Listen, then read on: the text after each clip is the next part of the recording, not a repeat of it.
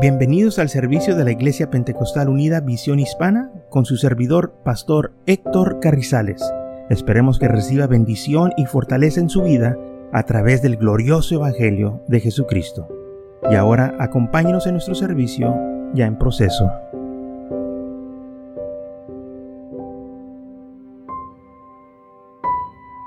Entonces en Hechos capítulo 9 Hechos capítulo 9 versículo 32 dice que aconteció que Pedro visitó a todos, o sea, las iglesias que se estaban estableciendo después que hubo esa persecución. Estaba él visitando a las iglesias. Vino también a los santos que estaban en Lida y ahí halló, uh, ahí se halló que este, estaba un hombre que se llamaba en, Vamos a ver aquí. En esas, Enías, que hacía ocho años que estaba en cama, pues era paralítico. Entonces Enías estaba afligido, dice la Biblia. Estaba tirado en cama, era paralítico, pero dice la Biblia que Pedro oró por él. Y le dijo Pedro, Enías, Jesucristo te sana, levántate, haz tu cama. Y enseguida se levantó. Si se hubieran quedado en Jerusalén, este milagro no hubiese sucedido. Y lo vieron todos los que habitaban en Lida y en Serón, los cuales se convirtieron al Señor. Entonces todos los que estaban en las ciudades cinco vecinas o alrededor de ahí, escucharon de este milagro grande y muchos se entregaron al Señor y se convirtieron. Ahora de nuevo, si, si hubieran quedado en Jerusalén, este milagro no fuera sucedido. Las iglesias no estuvieran creciendo. Pero como ahora los hermanos estaban predicando, salieron a proclamar el Evangelio, se estaba el Señor manifestando hermanos, en nosotros lugares también. Y es lo que el Señor quiere manifestarse en otros lugares. No nomás aquí, pero allá, allá, allá, donde vayamos, el Señor va a hacer cosas grandes y maravillosas. Ahora fíjense lo que dice el versículo 36. Había entonces en Jope una discípula llamada Tabita, que traducido quiere decir Dorca. Esta abundaba en buenas obras y en limosnas que hacía. Y aconteció que en aquellos días enfermó y murió.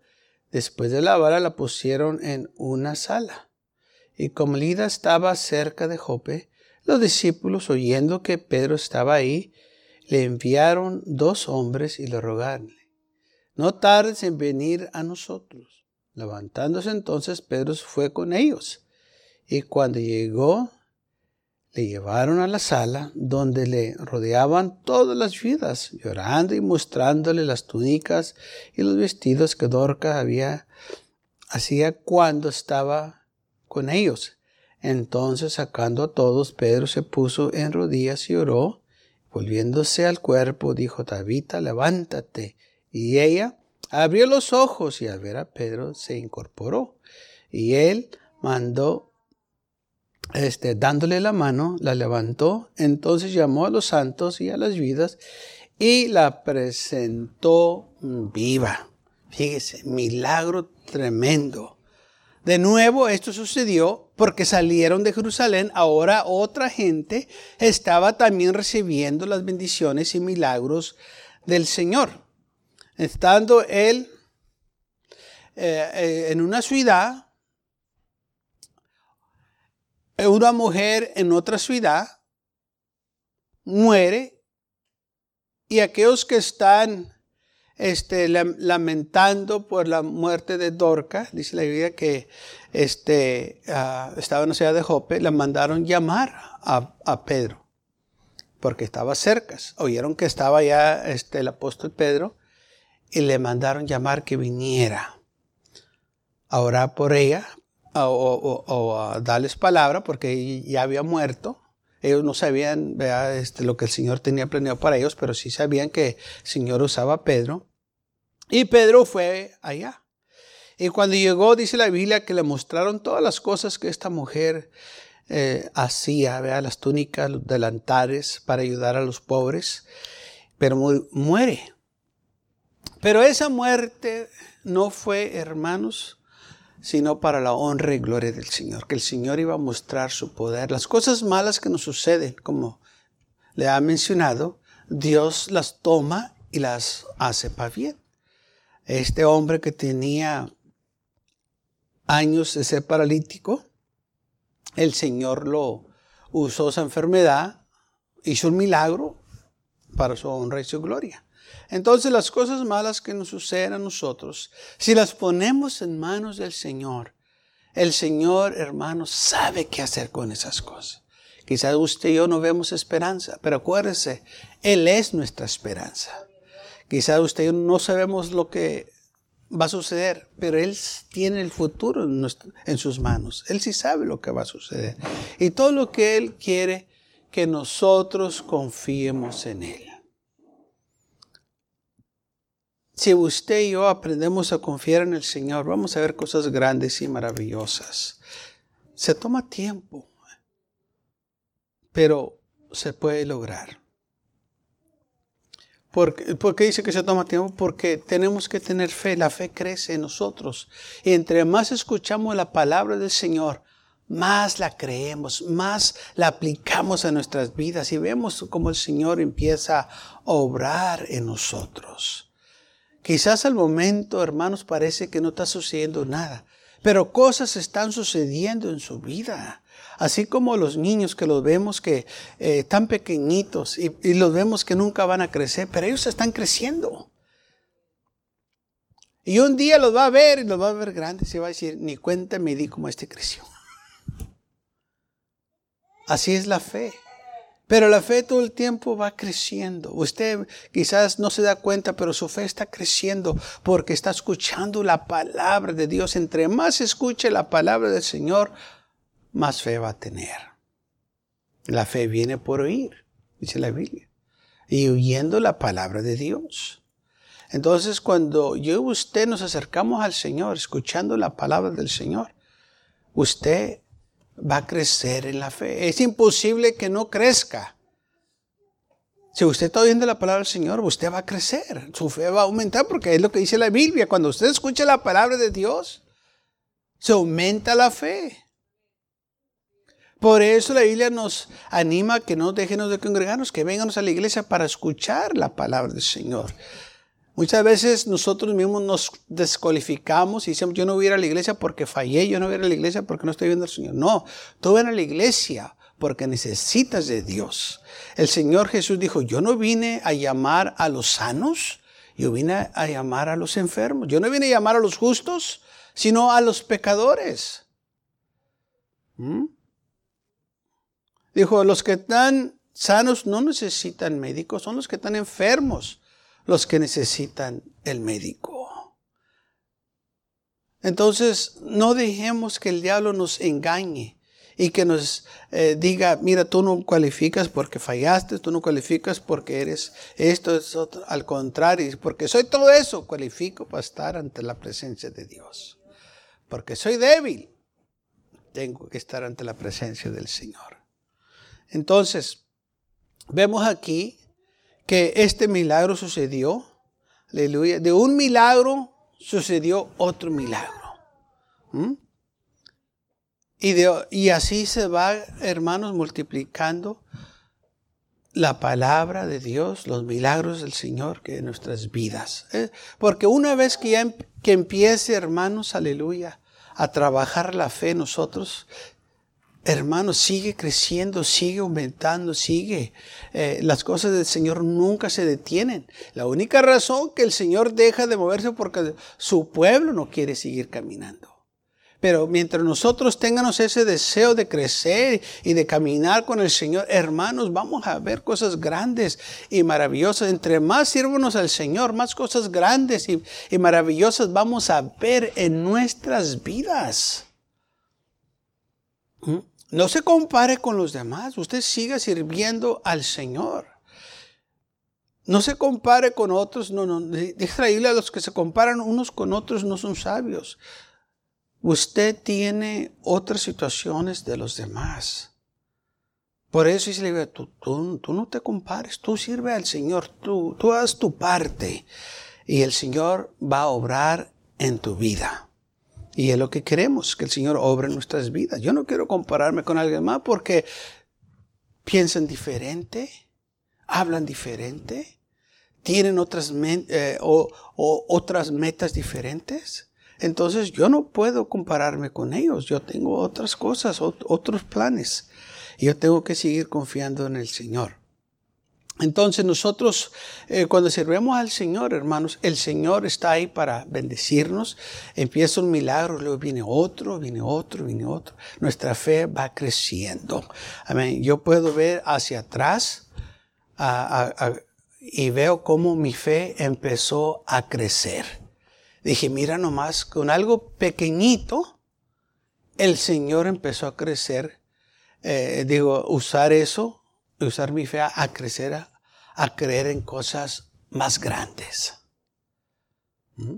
Cosas quizás eran insignificantes, pero esa cosa insignificante me llevó a otras cosas grandes. Cosas que quizás uno dice, ah, eso no tiene nada que ver, quizás para ti no, pero eso yo lo necesitaba, para que mi fe creciera. Y me di cuenta cuando empecé a buscar más del Señor, que el Señor empezó a abrir mis ojos. Me acuerdo que yo y un hermano decidimos, decidimos tener una vigilia. Y la iglesia estaba a dos millas de donde nosotros vivíamos. Y no teníamos carro. Así que decidimos irnos caminando. Le hablamos al pastor, pastor, vamos a ir a orar a la iglesia. El pastor estaba ahí, sí, vayan, vayan a orar nomás. Dijo, este, tengan cuidado. Dije, ok, no hay problema. Fuimos, estuvimos allá unas cuantas horas y era dos, tres de la mañana, creo, y decidimos ya regresar. Y cuando veníamos, pues nos dio sed. Aquí en el valle las noches también son calientes, ¿sabe? Y vinieron caminando y en aquel entonces, este, pues todavía las cosas estaban baratas, las sodas estaban a 25 centavos, me acuerdo las botellas estaban a 25 centavos y también había este, bonos que daban, este, las, las, fichas o las tapas, en veces cuando uno, uno las quitaba, decía te sacaste una soda gratis o 25 centavos. Eh, ¿Qué todos se acuerdan de eso? Nomás yo, ya tengo, dice, hermano, ¿de cuándo le decía? No, ya tiene tiempo. Pero es, es, es, lo que hacía, ¿verdad? le quitaba uno, este, porque eran botellas, le, le, quitaba uno la tapa y en la tapa decía 25 cents. Y, y, con eso podías comprar otra soda. Y me acuerdo que viníamos caminando y metí la mano en la bolsa y traía una peseta. Y le dije a un amigo, yo tengo una peseta y dice, y vamos a comprarnos una soda. Dijo, yo no tengo nada. Dije, mira, vamos a creer en el Señor. Dije, yo voy a entrar y voy a tomar una soda ahí del, del refrigerador y voy a tomar esa soda. Dije, y voy a pasar al mostrador y le voy a decir al cajero, mira, aquí está la 25 centavos para esa soda y le voy a quitar la tapa y en esa tapa va a traer 25 centavos para que tú agarres tu soda también. Le dije yo, agárrate tu soda. Y aquel pues tomó la soda y este, la pusimos en el mostrador. Y le dije yo al cajero, no, primero vas a cobrarte esta. Y le expliqué lo que iba a suceder. Dije, porque te voy a pagar esta. Y cuando yo te pague esta, entonces yo la voy a poder abrir y la tapa va a decir que es 25 centavos para la soda de él. Y aquel se me quedó mirando como este muchacho. Y le di la peseta, dijo, ok, ya la abrí. Sin verla le dije, ten, esta es para Y el muchacho se quedó así, la mostró, dijo, mira, 25 centavos. y aquel también se quedó eh, este, sorprendido. Hermanos, esto pasó dos veces. No una vez, dos veces. Así, otra vez fuimos a, a orar, teníamos vigilia y vinieron y otra vez nos dio sed. Y le dije yo, tengo ganas de una soda. Dije, pero nomás traigo 25 centavos. 25 centavos es que no es mucho. Pero todavía me acuerdo de ese milagro de 25 centavos. Y de ahí puedo ver cómo el Señor empezó a obrar en mi vida a que yo creyera por cosas más grandes. Por eso el Señor dijo, si tuvieras fe como el grano de mostaza, algo pequeño, pero ese grano va a crecer a un árbol grande. Y así yo pude ver con el tiempo cómo el Señor empezó, hermano, a tratar con mi vida. Y mi fe empezó a crecer, pero ¿sabe por qué empezó a crecer mi fe? Porque yo busqué más del Señor y iba a la iglesia a escuchar la palabra y entre más la escuchaba, más la creía y más la aplicaba a mi vida. Y si usted aplica la palabra del Señor a su vida, la va a impactar, va a ver la diferencia, va, a empezar a creer por cosas que antes quizás no creía, ahora va a decir, yo creo que tú puedes hacerlo, Señor. Va a estar orando por cosas, aleluya, y va a decir, Señor, yo sé que tú vas a hacer algo. Y eso le agrada a Dios, porque sin fe es imposible agradar a Dios. Y si usted empieza a hablar, pues, Señor, estoy orando por mi familia, que, que tú vas a hacer algo y tú vas a obrar, el Señor va a honrar su fe. El Señor lo va a hacer. Aleluya. Pero usted tenga fe y tenga confianza. No permita que el enemigo venga y le diga, mira, ya orates y no sucedió nada. No, no se preocupe por eso. Déjeselo en las manos del Señor. El Señor sabe cuándo va a hacer la obra. Lo que el Señor quiere es que usted permanezca firme y se quede usted enfocado en lo que está pidiendo. Porque muchas de las veces, lamentablemente, gente pide por cosas que las necesita y en la semana ya ni se acuerda de lo que pidieron. Entonces no, no lo necesitabas, si no te acuerdas. Con, por eso quizás el Señor no, no, te la dio, porque nomás era una necesidad pasajera. Pero ¿qué cuando lo necesitas? ¿Qué cuando es una necesidad? Estás ahí enfocado, Señor necesito. Señor, obra, Señor, hazlo, Señor. Y el Señor lo va a hacer. Todo a su tiempo. Recuerde, tiene que ser en su voluntad. Por eso decíamos, Señor, que sea tu voluntad y no mi voluntad. Cuando sea tu tiempo. Porque hay veces, hermanos, que no estamos preparados para recibir cosas. Así como en veces también nosotros, eh, este, en, en nuestras vidas diarias, no estamos preparados para ciertas cosas. Así también en lo espiritual no estamos preparados para ciertas cosas. Entonces tenemos que prepararnos. Usted quiere bendición del Señor, prepárese. Usted quiere que el Señor lo use, prepárese. Usted quiere avivamiento, prepárese. Usted quiere un milagro, prepárese. Se tiene que preparar. El cielo es un lugar preparado para gente preparada. El Señor dijo, yo voy a preparar un lugar para ustedes.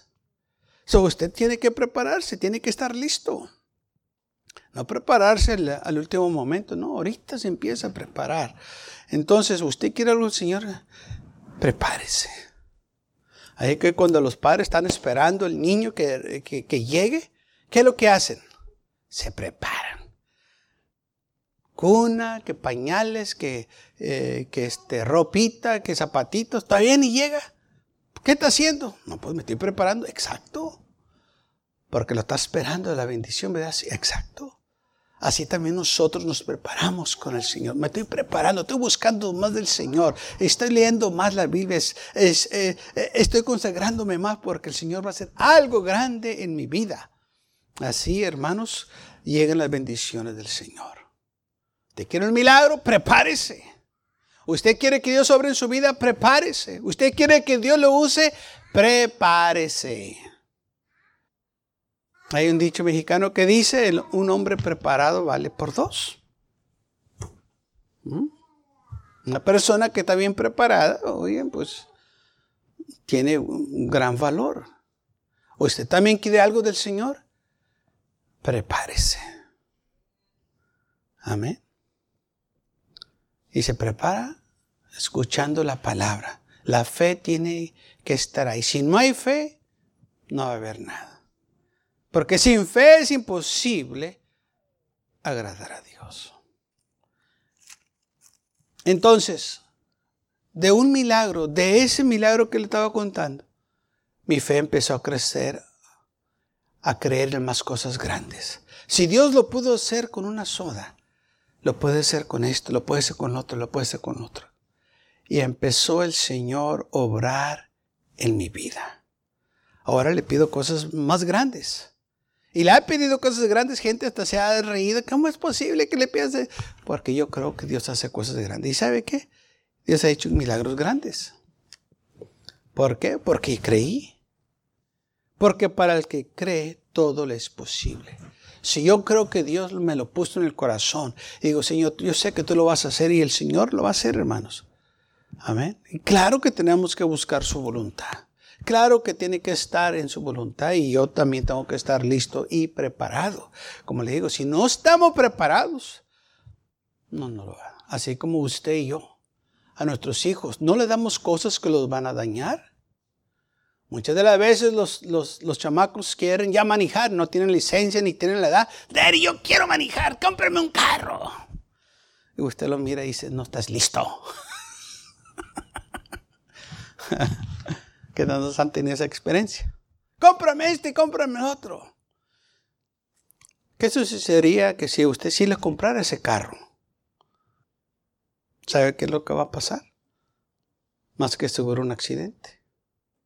Porque usted se le dio a una persona que no está preparada.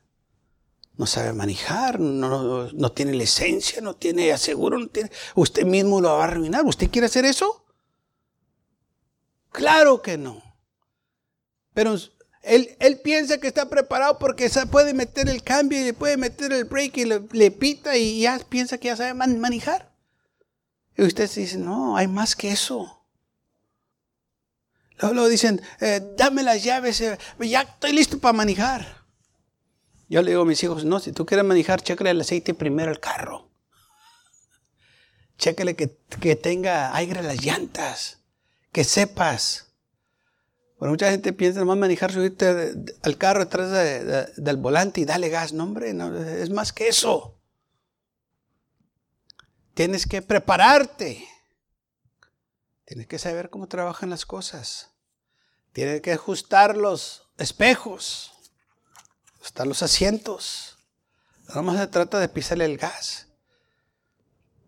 Así también nosotros con el Señor. El Señor no nos va a dar algo que nos va a traer destrucción a nuestras vidas. Quizás sí lo necesitamos, quizás sí, eh, sí es bueno lo que estamos pidiendo. Pero el problema es que no estamos preparados. Y si no estás preparados, no lo vas a recibir. Pero ¿qué si te preparas? Pues cuando sea el tiempo, Dios va a suplir. ¿Mm? El Señor te lo va a dar. Tienes que estar preparado.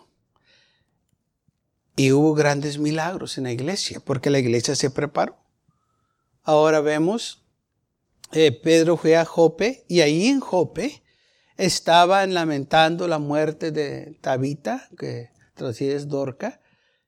Dice la Biblia que ella hacía muchos limosnas para el pueblo y ayudaba. Y cuando llegó Pedro, dice la palabra del Señor que ya la habían lavado, ya estaba, estaba tendida en la sala. Pero les, dijo que salieran, se puso de rodillas y oró por ella. Y dice la palabra del Señor que Pedro le habló y le dijo, Tabita, levántate. Y ella abrió los ojos. A ver a Pedro, se levantó, se incorporó.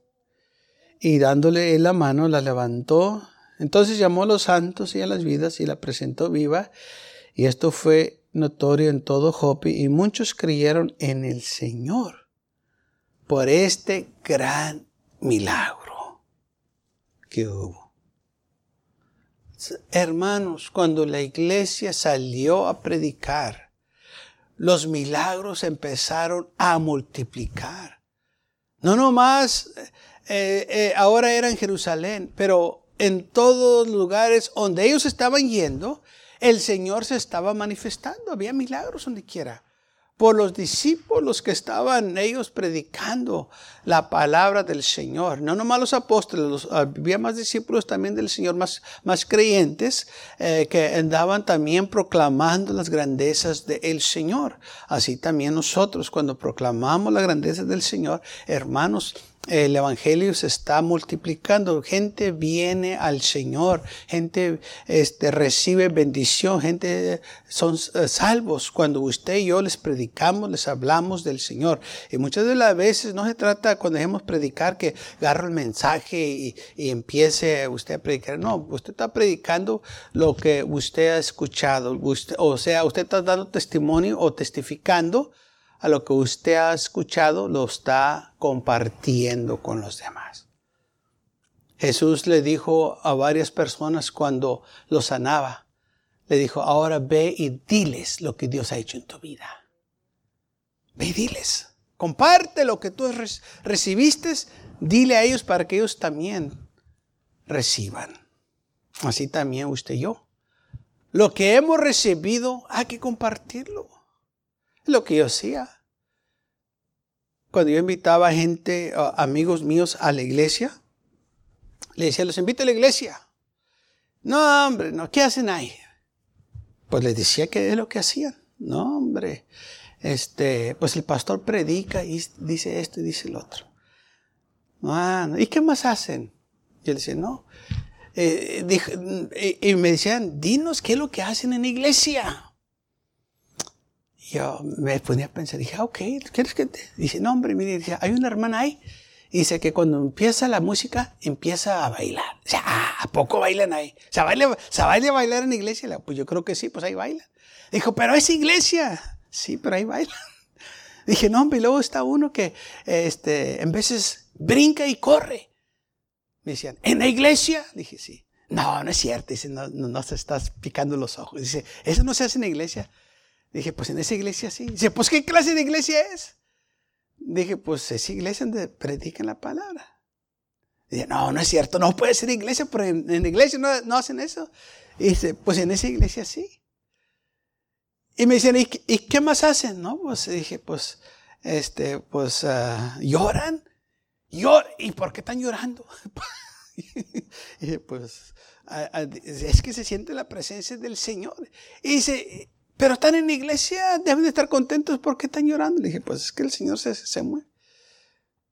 Decían, no lo podemos creer que eso hacen en ese. Le digo, sí, sí lo que hacen. Y decía, no, no, le, le decía, bueno, no me creen, ¿por qué no van y ven? ¿Sabes qué? Vamos a ir a ver ese circo.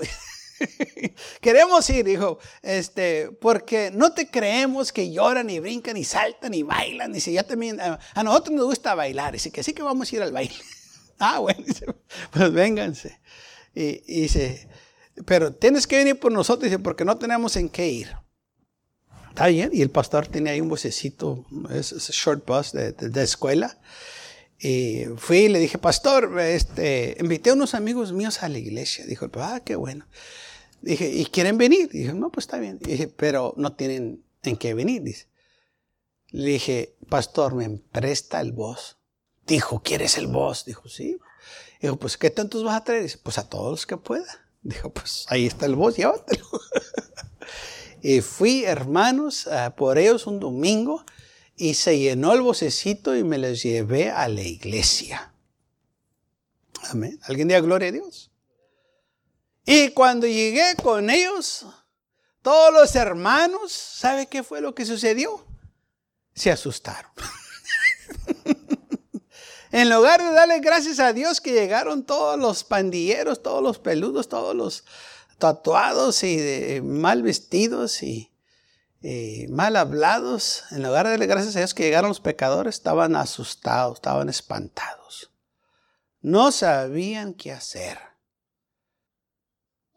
Y me quedaban mirando y me dijeron, ¿quién son estos?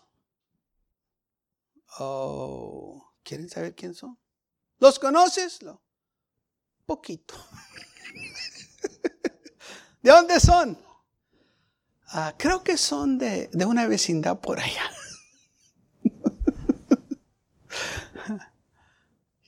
¿Tú los trajiste? Sí. ¿Los invitaste tú? Pues sí. ¿Y cómo es posible que te acercaste a ellos para, y, ellos te escucharon? Mm, pues es que he hablado con ellos en otras ocasiones. no, dice, ¿quién son? ¿Los conoces? Sí, sí los conozco.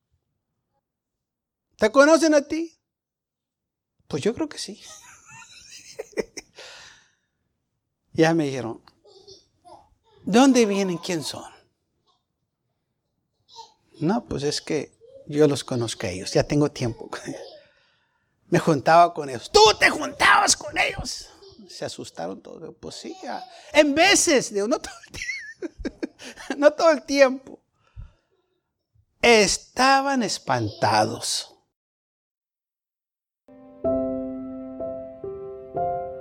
Gracias por acompañarnos y lo esperamos en el próximo servicio. Para más información, visítenos en nuestra página web macallen.church. También le invitamos que nos visite nuestra iglesia que está ubicada en el 2418 Bowman Avenue con esquina calle 25 en McAllen, Texas 78501.